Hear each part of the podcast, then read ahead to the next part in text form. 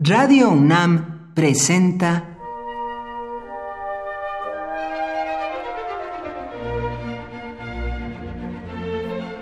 Cuaderno de los Espíritus y de las Pinturas por Otto Cázares.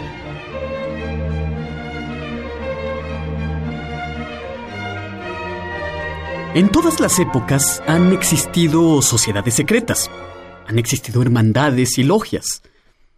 El relato novelesco de la historia es que detrás de los grandes cambios históricos están estas sociedades, masones, Illuminati y estricta observancia, moviendo los hilos del mundo.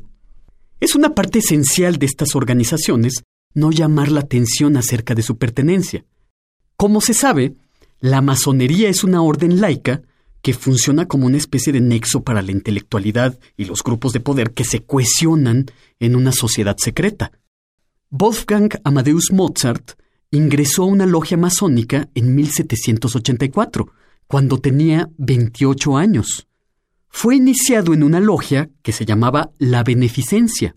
El grupo al que pertenecía Mozart era variopinto porque habían editores, habían príncipes, habían nobles y altos funcionarios. El compositor Franz Joseph Haydn perteneció también al grupo masónico La Beneficencia. Leopold Mozart, el padre del compositor, también era parte de esta hermandad. Inmediatamente, Wolfgang Amadeus, que era alguien de afecto fácil, era muy querendón, les tomó gran cariño a sus hermanos masones. Se entusiasmó por las teorías y por los símbolos masónicos. Su ópera, incluso la flauta mágica, pone en escena el rito iniciático de las hermandades. Mozart solo obtuvo el grado de compañero. No consta en ninguna parte, y leer lo contrario es falsísimo, que haya sido maestro. Sin embargo, sí fue un miembro muy activo de su sociedad. Proporcionó composiciones para las ceremonias, Ahí está la marcha fúnebre masónica, la pequeña cantata masónica, por supuesto la flauta mágica, etc. Es muy sabido que los masones se ayudan mucho entre sí, que son solidarios con sus compañeros en apuros económicos. Nunca ha sido claro hasta qué punto la logia a la que perteneció Mozart le ayudó con sus terribles problemas financieros.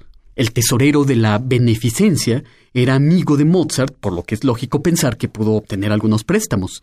Sí conocemos un dato concreto. Los masones fueron fieles a la memoria de Mozart y solidarios con su viuda, Constanza Weber. Publicaron en su beneficio la pequeña cantata masónica. Hay una pintura fechada en 1789 y firmada por Ignaz Unterberger, que representa un rito de iniciación de una logia masónica. Muchos han sido los que han querido ver en esta pintura el 14 de diciembre de 1784, día en que Mozart, con los ojos vendados, buscaba la luz como si interpretara a Pamino en su flauta mágica. Por hoy, Otto Cázares cierra el cuaderno de los espíritus y de las pinturas.